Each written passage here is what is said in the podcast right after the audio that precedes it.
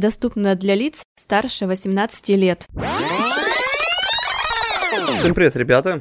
С вами Виталий из Бесполезных ртов, и я пишу пояснение к выпуску. А, в общем, мы писали выпуск про официальную коллекцию комиксов Ашет и стопорнулись на вводной части. Дело в том, что у нас в сценарии было прописано то, как мы с Егором искали комиксы, с каким первым комиксом познакомились. И так вышло, что мы заговорились, заностальгировались, начали вспоминать свои первые комиксы. Я там достал коробку с ДКшными синглами. Ну, в общем, послушайте. Это такой э, интересный выпуск получился, пропитанный ностальгией. Но уже следующий выпуск, он будет полностью посвящен Ашету. Вперед, парни и девушки!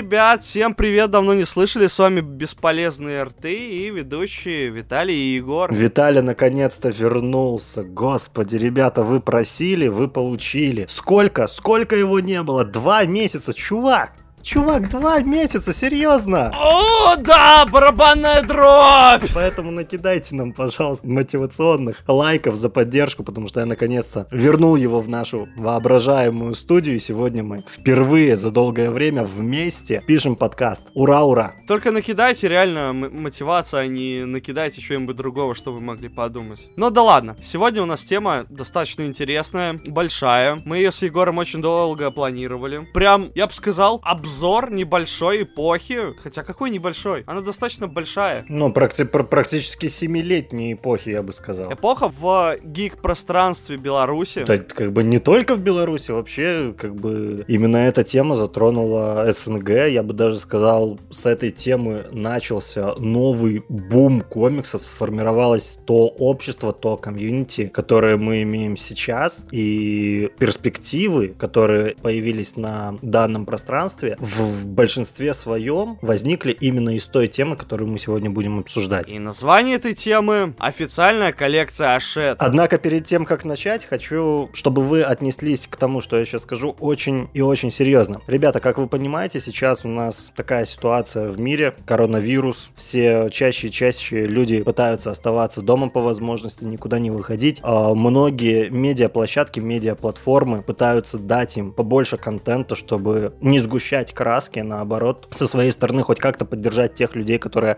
вынуждены были остаться в карантине. Бесполезные рты также включаются в это дело, поэтому для вас мы будем выпускать подкасты, но поскольку по техническим причинам рано или поздно у нас случаются моменты, когда мы не можем писать подкасты, мы нашли выход из ситуации. Бесполезные рты завели официальный канал на Яндекс.Дзене, где мы ежедневно, несколько раз в день выкладываем огромное количество различного материала. Туда входят как заметки из нашего закулисья, то есть то, о чем вы нас спрашивали, о наших сайт-проектах, о том, как производится запись подкаста, о том, что мы делаем, когда не пишем подкаст, что происходит с Huntsman Community, что происходит с последним ролевым и так далее и тому подобное. Помимо всего прочего, мы обсуждаем и пишем в виде статей там ту информацию, которую мы не можем обсудить непосредственно в самом подкасте. Канал молодой, канал амбициозный, поэтому нам очень важен каждый человек. Подписка, ваши комментарии, ваши лайки, ребята. Напоминаю, мы за это деньги не получаем, мы за это деньги не просим. Мы вам контент, вы нам спасибо, все довольны. Поэтому вот после такой небольшой рекламы, думаю, самое время начинать.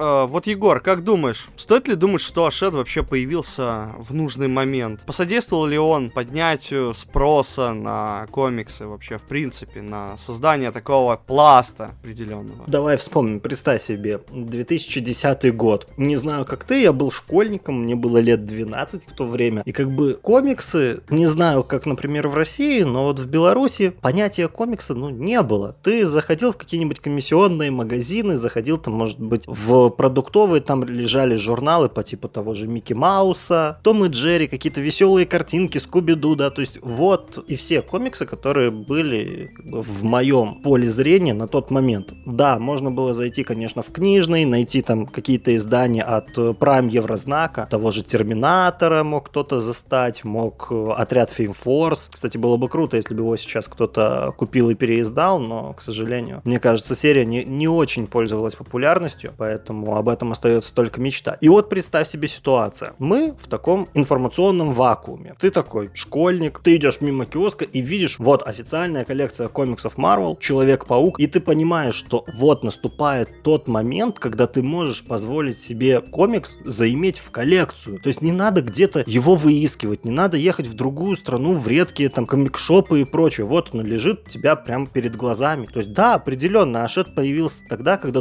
должен был, когда вся индустрия уже потихоньку начинала скукоживаться, и ей нужен был глоток свежего воздуха. И в принципе Ашет на тот момент ей этот глоток свежего воздуха, популяризации, какого-то распространения в массах он дал. Ну, я бы не сказал, что в тот момент, когда Ашет начал появляться, что скукоживалось. Скукоживание начало происходить э, еще в конце нулевых, мне кажется, тогда только-только э, начался, скажем так, второй рассвет комиксов, так как в Беларуси появился Time to be a Hero в Минске. И, в принципе, да, в основном, как бы, это классная тема. Вы хотели Марвела, вы хотели читать комиксы Марвел, пожалуйста, лучшие истории.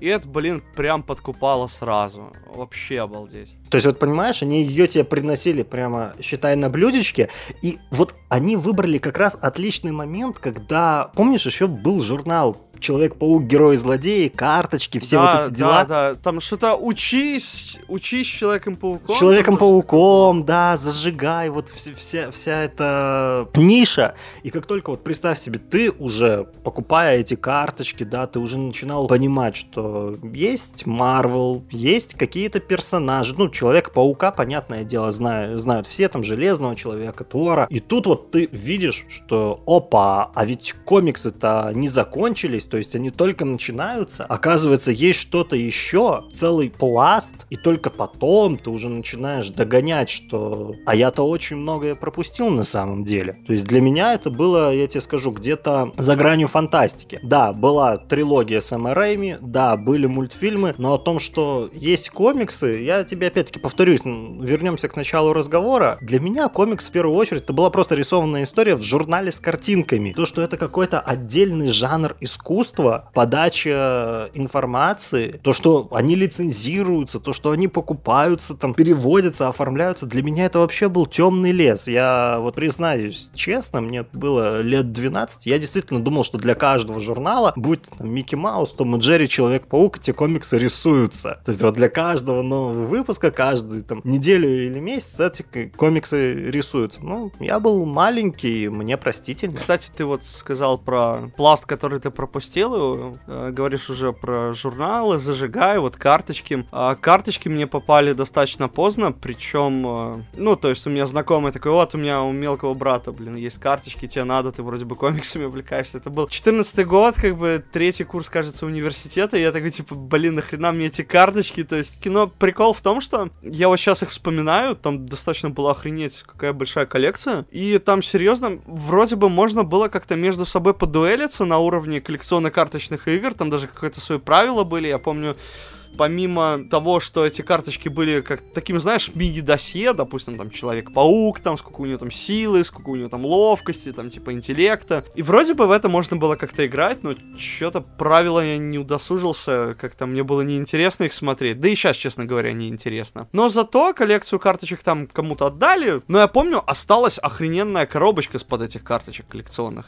Я ее до сих пор использую как э, хранение под какие-нибудь мелочи там. Потом еще из-за пропущенных Пущиного, вот эти вот журналы. Зажигай, я помню в свое время, когда был пятиклассником, или там, или это выходило, когда я был в шестом классе, очень сильно хотелось почитать, потому что мне что-то казалось, что это там, ну вот реально крутые истории в них. Но то я в них не попадал на их привоз, то ли быстро раскупали, то ли их вообще к нам не завозили, ну вот не получилось у меня их почитать в свое время. А привозили казуальные, играй и учись Человеком-пауком, ну ты его такой листаешь и, блин, что за... Э -э -э ну, как бы немного не тот уровень, да, и при этом, понимаешь, тебе повезло больше, то есть ты живешь в таком относительно большом городе, если ты говоришь, что уже вам не завозили зажигать, то что говорить о нас? И ты вот вспомнил эти коллекционно-карточные игры, да, никто не играл в коллекционно-карточную игру так, как надо было в нее играть. В нее играли как в фишки, в нее играли как в сброс, в нее играли как раньше, если помнишь, были, когда были наклейки, их делали таким мостиком, били ладони, чтобы они переворачивались. Да, да, да, да, да, да, да, да, там по три, по четыре. Да, как, как в это только не играли. Причем журнал, история тогда была интересная. Там было порядка, наверное, 20 номеров сначала, потом 50. Потом они поняли, что давайте-ка мы эту историю разовьем, карточки закончились. Потому что, если помнишь, там было две части. Первая 275 карточек и вторая там 275. Сколько? 275? Так это, только, так, так это только в первой части. Во второй тоже же было 275. Обал... Там еще две части было? Да, и они отличались по оформлению, они отличались по качеству, они отличались по подходу. С первой части я собрал практически все. У меня 273 карты вроде, мне не хватает 2. А на вторую я, откровенно говоря, забил, потому что было дорого. И понимаешь, интерес в том, что да, ты мог купить карточки с э, журналом непосредственно, мог купить карточки отдельно, но при этом у нас были предприимчивые продавцы. Ты мог прийти в газетный киоск, сказать, здрасте, я хочу купить одну карточку, при тебе вскрывали упаковку и продавали карточки поштучно.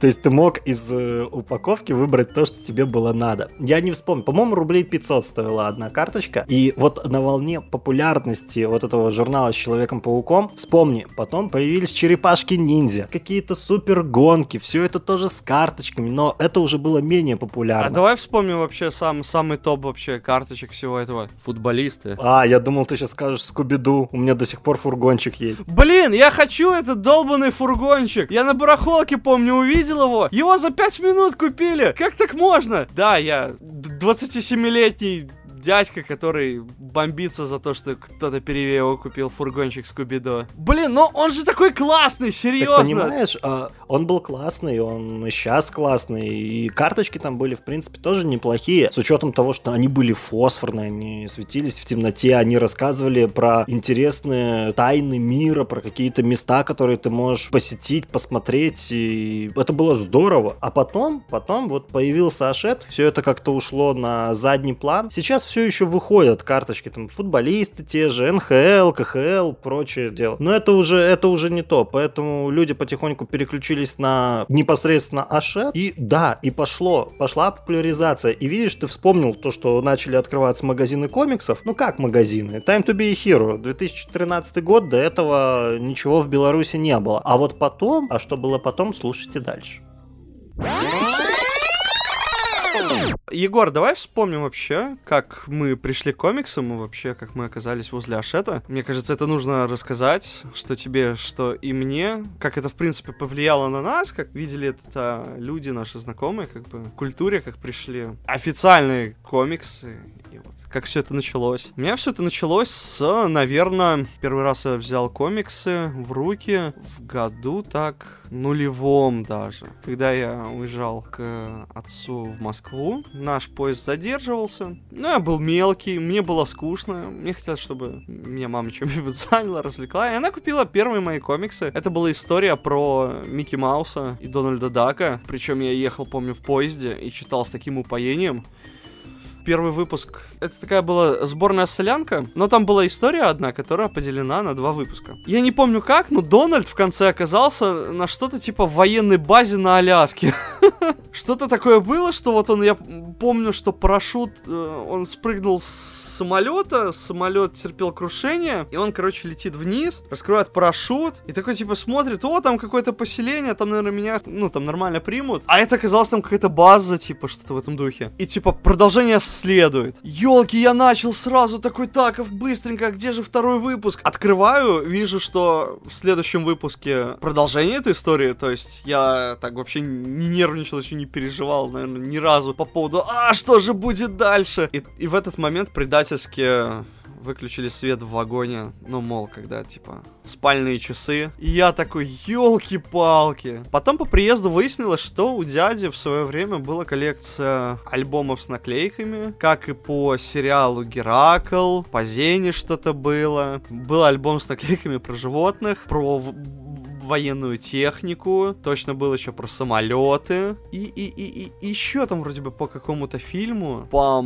игре Mortal Kombat 2. То есть там были и арты, и наклейки с, любить, э, с любительскими ну, рисунками. Может быть, это официальные рисунки к игре, я не знаю, честно говоря. А также еще были скриншоты из игры, и это была самая мякотка. Ну и помимо этого, у него была неплохая такая коллекция комиксов. Все про того же Микки Мауса, и внезапно Арчи комиксы Черепашки черепашки-ниндзя. Я вот сейчас сижу такой, как бы, мне это казались, ну, такими совсем левыми историями, но как бы мне сейчас хотелось поддержать э, эти комиксы, опять полистать их. И, кстати, недавно какой-то товарищ выложил комикс Том и Джерри, причем Том был в виде Джокера, а Джерри в виде Бэтмена. И вот этот вот выпуск у меня тоже был, он был самый любимый. Я не знаю, куда это все делось, добро. Это настолько сейчас мне обидно, что, ну, а, куда они все ушли? А, я, кстати, вспомнил. Да, я, я припоминаю, у меня что-то такое тоже было. И знаешь, многие выпуски, которые были у меня в детстве, и Том и Джерри, Микки Маус, они остались только в памяти. Я иногда натыкаюсь на какие-то обложки, и я понимаю, что а у меня-то это было, а сейчас на руках я это подержать, к сожалению, не могу, хотя у меня осталась неплохая коллекция что тех, что тех. Но вот первые или одни из первых выпусков, они все-таки откладываются где-то в подсознании, и ты хочешь ими обладать и сейчас, спустя столько времени. А история про Дональда Дака в двух частях, ты мне сейчас напомнил фрагмент из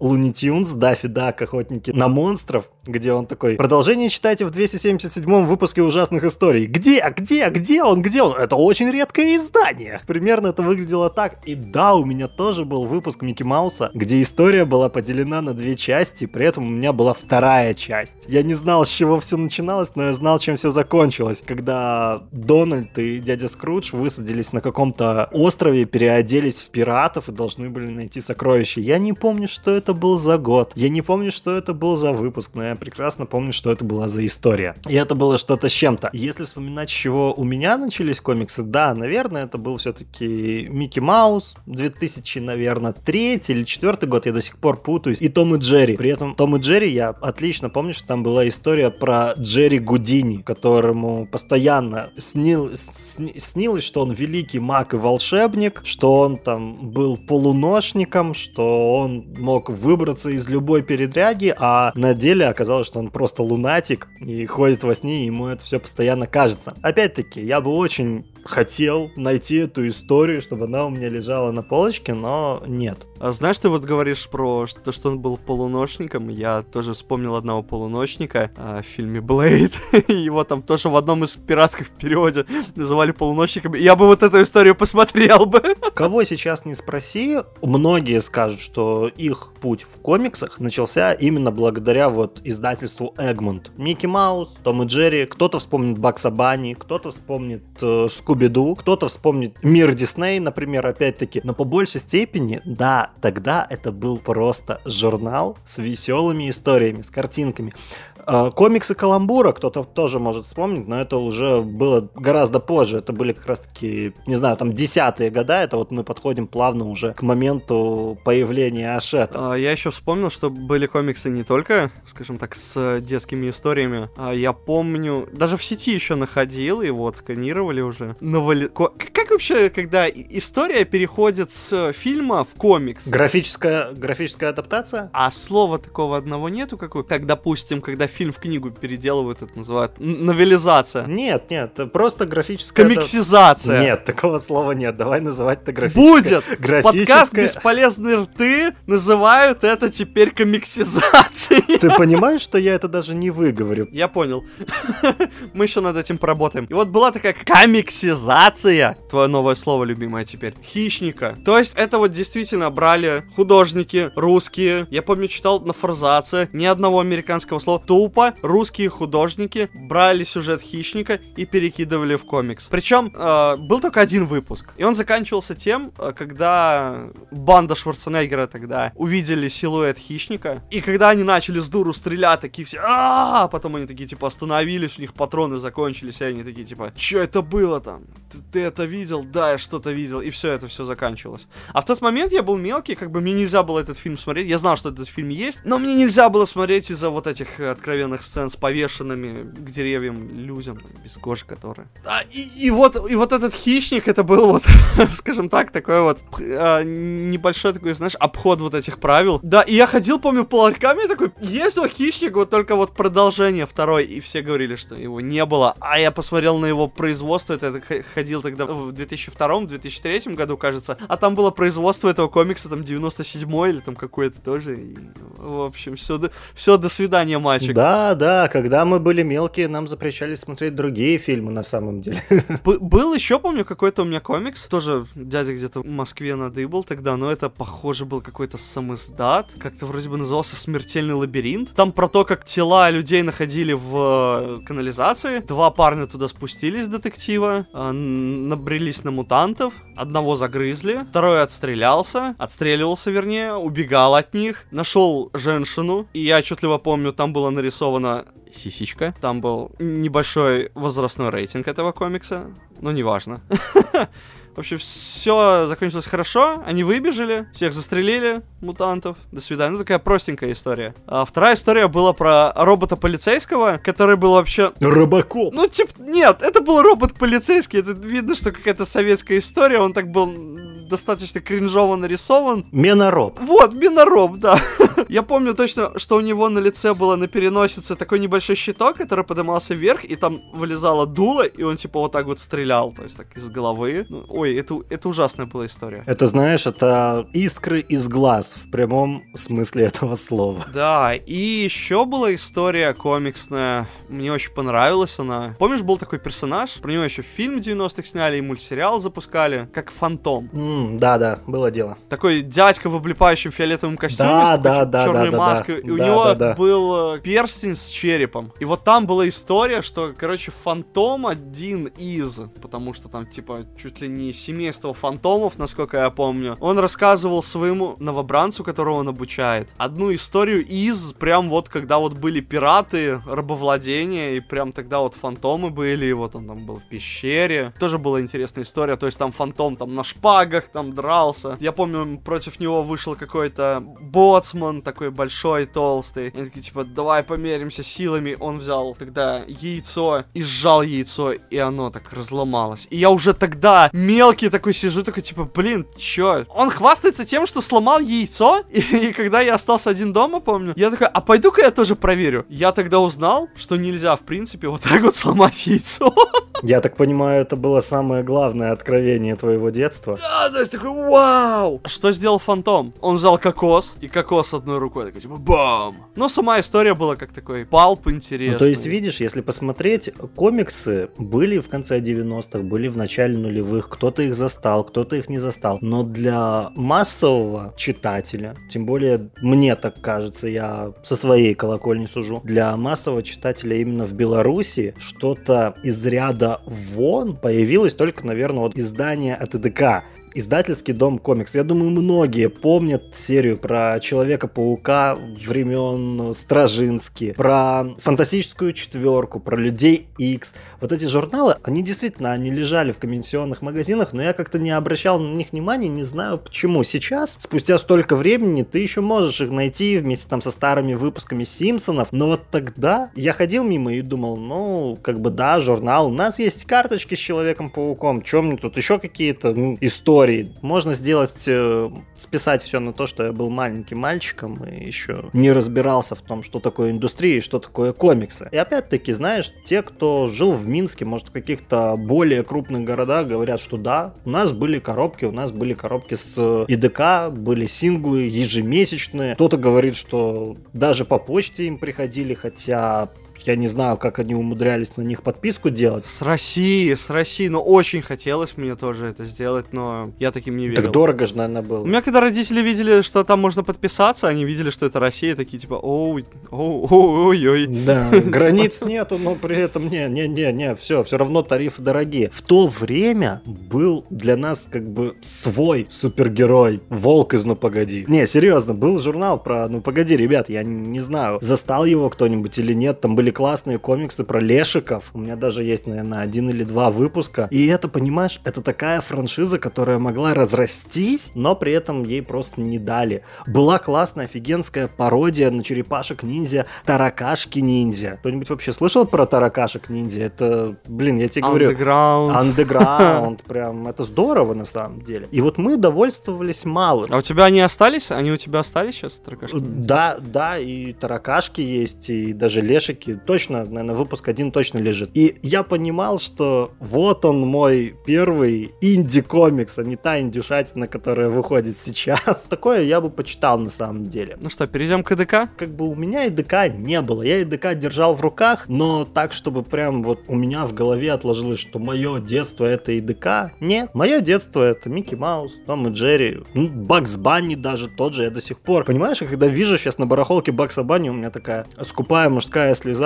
Можно купить вот просто, чтобы потом, а вот у меня когда-то он был. Кстати, на барахолках такие вот э, раритетные комиксы, я помню, продавались 5 синглов Микки Мауса, вроде бы ты мне скидывал, там кто-то за них хотел, там 100 рублей вроде бы, белорусских. Ой, э, я тебе скажу, много вариантов, да, тут если так прикинуть, с одной стороны кажется, что и 2 рубля за Микки Мауса это недорого, но потом, когда ты понимаешь, что там лот состоит из 100 номеров, из 50 номеров, э, сумма набегает приличная. Однако есть и те, кто хочет продать нам старые, первые вообще выпуски Микки Мауса 89 -го года за 200 рублей, за 250 рублей. Я не спорю, есть коллекционеры определенно, которые готовы отдать за такой комикс в хорошем состоянии нормальные деньги, но сейчас чаще всего это превращается просто в перекуп, потому что вот даже в том же Питере в магазине Димаса Индука я купил себе два выпуска достаточно старых 2003 года по весьма привлекательной, хорошей цене. Нет, там не было прям завышено 10 рублей за выпуск. Нет, наверное, в районе рублей трех. Но когда на этом начинают спекулировать, то есть вот мы скупили, а Микки Маус у нас сейчас просто вот бешеной популярностью пользуется, особенно на фоне изданий тех же утиных историй, Чипа и Дейла, Черного плаща. Вот это сейчас популярно. Том и Джерри, да, спасибо Асту, они наконец-то издали первый сборник Тома и Джерри в твердом переплете, но я думаю, что такого ажиотажа вокруг него не будет. Как-то раз в классе пятом я пришел домой. И после этого я больше не возвращался в школу. Ох, если бы. Я словил хахашечку, поэтому... Поэтому это был Если лучший бы. день в моей жизни. Но меня ждали три комикса. Первый это был комикс Человек-паук. На обложке, знаешь, такой худой паук стоит, под его ногами огонь, и знаешь, он такой в дыму стоит, дым его так чутка обволакивает. Это был ультимейтовский паук, а сюжетка называлась Блокбастер. Это номера с 63 по 68. И в лучших традициях поставки комикса ТДК...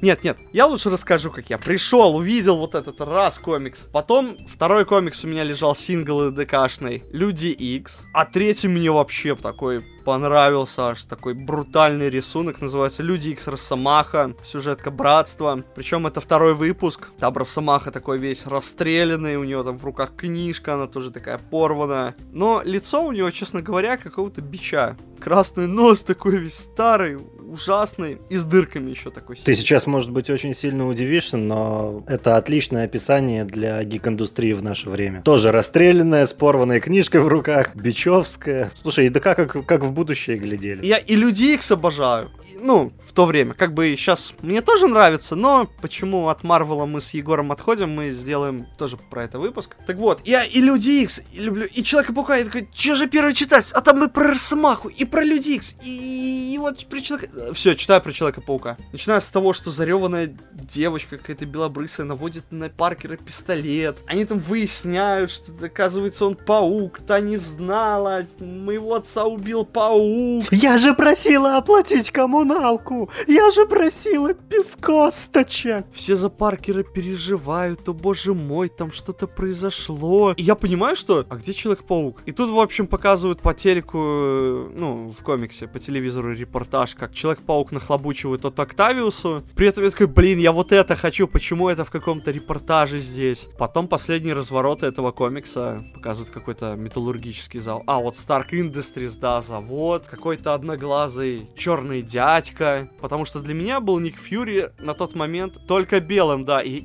я ядрить, а когда он стал черным, что за нафиг? Ну ладно, я это приму. И самое что забавно, э, в мире этого комикса стартует, блок...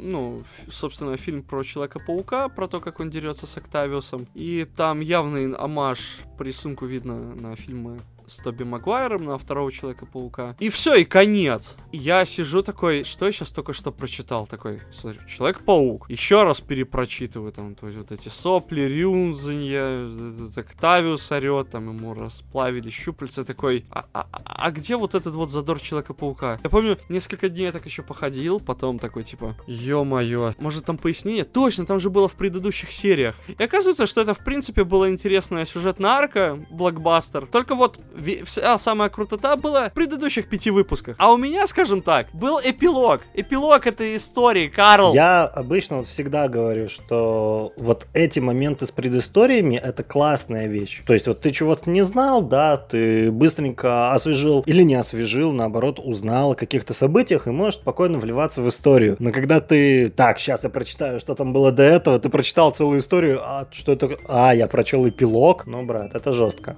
Потом следующий выпуск, который я решил прочесть, это был Люди Икс. Сюжетная линия, та, что в Вашете называется В, значит, вымирание. Ну и забавно то, что это опять же последний выпуск этой сюжетки. То есть там, получается, тоже что-то происходило. Вот я сейчас листаю его, они там что-то, предыдущие какие-то события обсуждают. Росомаха медитирует в лесу, Джин Грей подходит к нему, они там что-то в тайне от циклопа немножко целуются. Какие-то ссылки на, опять, события, которые я не видел. Знаешь, как, как, как, как-то везет тебе на концы постоянно. Ох, как это двухсмысленно сказано. Ох, как это... Ох, елки-палки. У нас подкаст, да, мы, мы можем.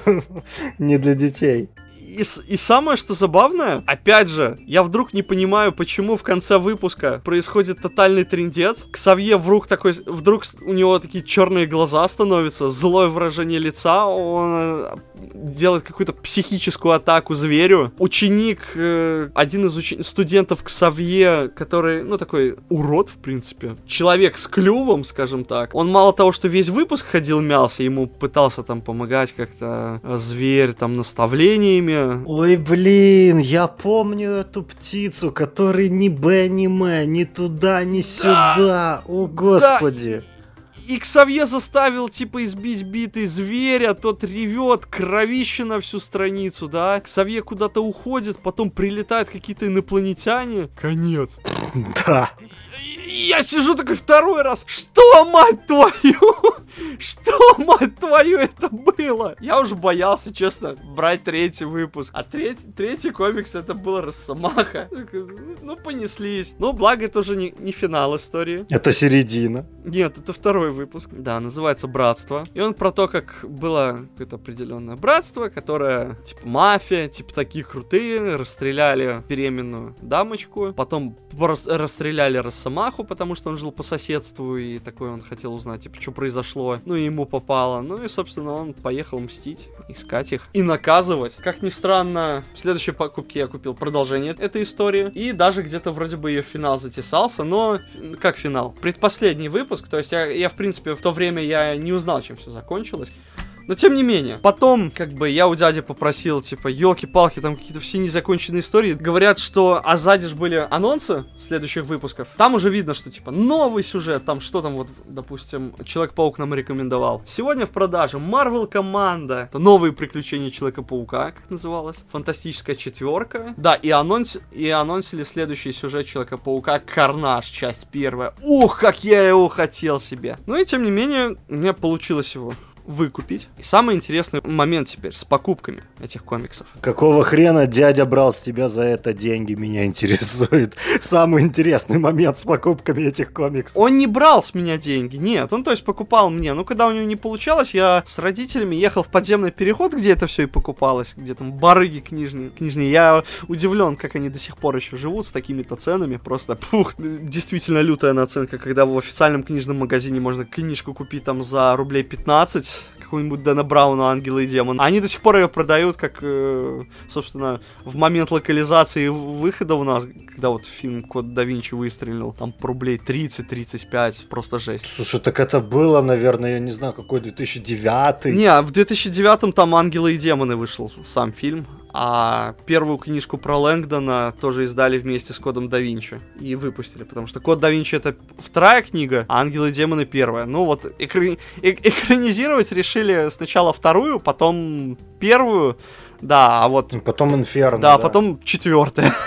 Так вот, а, покупка этого комикса, это тоже был тот, тот еще геморрой поначалу, кстати, вот когда меня, скажем так, подсадили на эту комиксную иглу, ну, ты приходишь, вот там до хрена этих выпусков лежит, причем разных, и Люди Икс, и Пит, серия Питер Паркер, Человек-паук, ее тогда издавался Amazing э, Майкла Стражинским, потом выходила просто серия Человек-паук. И самое, что забавное, вот у нас был Питер Паркер, Человек-паук, новые приключения Человека-паука, комикс Человек-паук, ультимейтовский. Потом его перестали издавать и просто начали э, выпиливать Amazing, называя, внимание, просто Человек-паук. Обалдеть! Люблю это. При этом, что самое интересное, в оригинале же были серии, которые назывались просто Человек-паук, Питер Паркер Человек-паук, Удивительный Человек-паук, Невероятный Человек-паук. И понимаешь, насколько сильно в голове... Паутина Человека-паука, да, симбиот Человек-паук. Человек-паук и паук, Человек-паук и друган. Ну, то есть ты понимаешь, насколько в голове у русскоязычного читателя сейчас, который только-только входит в комикс-тусовку, все это в голове путается. Серия Невероятный Человек-паук, но в оригинале это какой-нибудь спектакль Killer Spider-Man или там, я не знаю, современный Человек-паук, но на самом деле это Ultimate Spider-Man и так далее и тому подобное. Это же ужас просто. Приходишь ты к такому барыге, да, вот через некоторое время, и понимаешь, что то ли комиксы эти не пользовались уже э, со временем, перестали пользоваться спросом, но их все становилось меньше и меньше. И такой кайф было, когда ты приходишь и такой, есть Человек-паук там как, каким-нибудь, да, есть, давайте все, что есть, потому что со временем все, ты уже начал пропускать номера сначала по два выпуска, у тебя дырочка в сюжете была, а потом по чуть ли не 10, потом через полгода, хорошо, что если что-то попадалось. Самое забавное это было когда ты приходишь, и одновременно с тобой приходит такой же еще один мальчик. Вы как бы так, типа, друг на друга смотрите, и такие, типа, ого, месье, вы любите тоже почитать интересные истории? Да, тоже люблю. Класс. Какой-то комьюнити. Ну, начинается знакомство. Есть комиксишко, есть там россиянином. Да, примерно так и выглядит. Но через некоторое время знакомства все равно начинается время вот этого вот соперничества, когда вы уже друг на друга так смотрите, типа, кто быстрее успеет туда приехать. Ха-ха-ха, кто быстрее. Извините, все раскупили. Я, кажется, догадываюсь, кто это сделал. Да, да, да, да. И потом, когда ты узнаешь, такой, такой ну, сука, ну, блин. И вот это уже тогда, как бы, самый, наверное, минус коллекционирования вообще какого-либо хобби. Но, тем не менее, это стоит, этим стоит заниматься.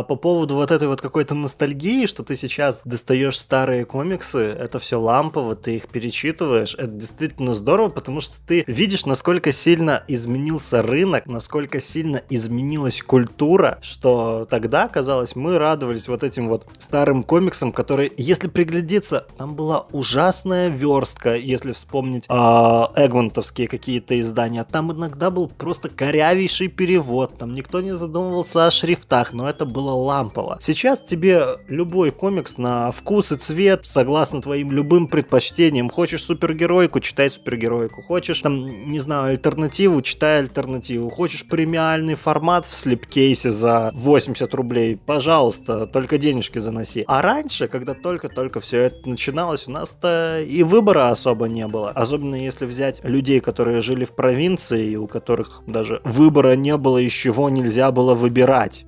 Причем, знаешь, а, ты вот говорил про качество, да, комиксов. А половина из них уже наполовину порваны. Ну, то есть, э, вот именно что обложка где-то подорвана, где-то они развалились. Ну так, конечно, смотри, сколько времени прошло, все это обветшало, и действительно, надо уметь хранить вещи. Но, кстати, забойность этих выпусков в том, что в середине выпуска был плакат, и там достаточно неплохие есть такие плакатики. Проблема в том, что они такие, ну, небольшие, маленькие, но тем не менее, там есть достаточно интересный арт, который я бы даже сейчас, наверное, с удовольствием повесил. А с другой стороны этих плакатов, там реклама крутых игрушек была, о которых я постоянно вот мечтал. Допустим, был набор по Властелину колец, два набора. Ну, это, наверное, только по Властелину колец мне было интересно, потому что там были какие-то очень кринжовые игрушки. Э, Веном, Каратель, Рина, которые превращались там, э, вот я смотрю, допустим, Железный Человек превращался в боевой топор, а Лорд Апокалипсис превращается в пулемет, а Веном превращается в трехголового змея, а Каратель превращается в пистолет. Причем пистолет, как он превращается. Это вообще, это, это угар. Это, знаешь, он как вот нагнулся, знаешь, как будто сел посрать, задницу оттопырил кверху и вот так вот э, ноги обхватил, и у него где-то примерно из задницы вылазит ствол. Дальше там будет реклама игрушек по фильму «Фантастической четверки» первой части, то есть там Сью полу невидимая, Сью там еще с какими-то прибамбахами, Рид Ричардс, э, тело которого можно было растягивать, или же Рид Ричардс, у которого уже по дефолту руки один такой, типа, одна, правая рука там молот, левая там внезапно циркулярная пила. Я вот не помню, мог ли так Рид Ричард сделать, но вот там была циркулярная пила. Бен Грим, э, Доктор Дум с пушкой. И на одном из разворотов было, как знаешь, типа э, перчатки, как у существа. Ну, знаешь, как у Халка, сейчас руки Халка продаются такие в детских так и тут. И помимо всего такого мерча гиковского, в конце был комикс-форум, э, где присылали якобы дети письма, им редакция отвечала. Но, как мы знаем, а по... Слушай, а почему якобы, может быть, действительно кто-то присылал письма? А потому что, если ты внимательно смотрел фильм «Комиксмен», там оговаривалось то, что... А, да, что мы сами иногда печатали, придумывали вопросы, да. Все, да, да, да, да, да, да, да. Вот из такой вот стези. А так, в принципе, в свое время для шестиклашки, пятиклашки это были действительно крутые комиксы тех, о тех супергероях, которые ты смотрел, и даже открывал для себя новые. Допустим, я для себя э, и благодаря Marvel команды открыл, кто такой Дэдпул. То есть первый раз я его увидел там. Ну и то он так, знаешь, появлялся так, типа, хей, там, порубил кого-нибудь, там, что-нибудь ляпнул, ты такой сидишь, чё, не понял, и почему ты, твой дизайн похож так на Человека-паука? Хотя я думаю, что это мне в детстве казалось, что он похож на Человека-паука. Но нет. Э, нет, нет, вообще, в принципе, достаточно есть схожие черты, ты такой не Да, один. и даже сам Дэдпул это стебал и в комиксах, и в мультсериале последнем, вот который... А, не, не последним, уже предпоследний, который в 12 году выходил и в 17 закончился. Там, когда кроссовер Паука и Дэдпула был, он не там. На, на эту тему Дэдпул тоже постебался. Вообще, на самом деле, дорогие друзья, нам есть о чем поговорить, что вспомнить не только комиксы, но вспомнить помните, было огромное количество различных журналов, были журнальные серии, которые чаще всего нам заменяли классический комикс, было множество самых разных мультфильмов, которые тоже, оказывается, были сделаны по комиксам, тот же Дьяволик, например. Мы обо всем об этом поговорим, но как-нибудь в другие разы, поэтому обязательно не забудьте подписаться на наш канал, поставить палец вверх, уведомления, потому что, да, в связи с коронавирусом нам есть о чем рассказать.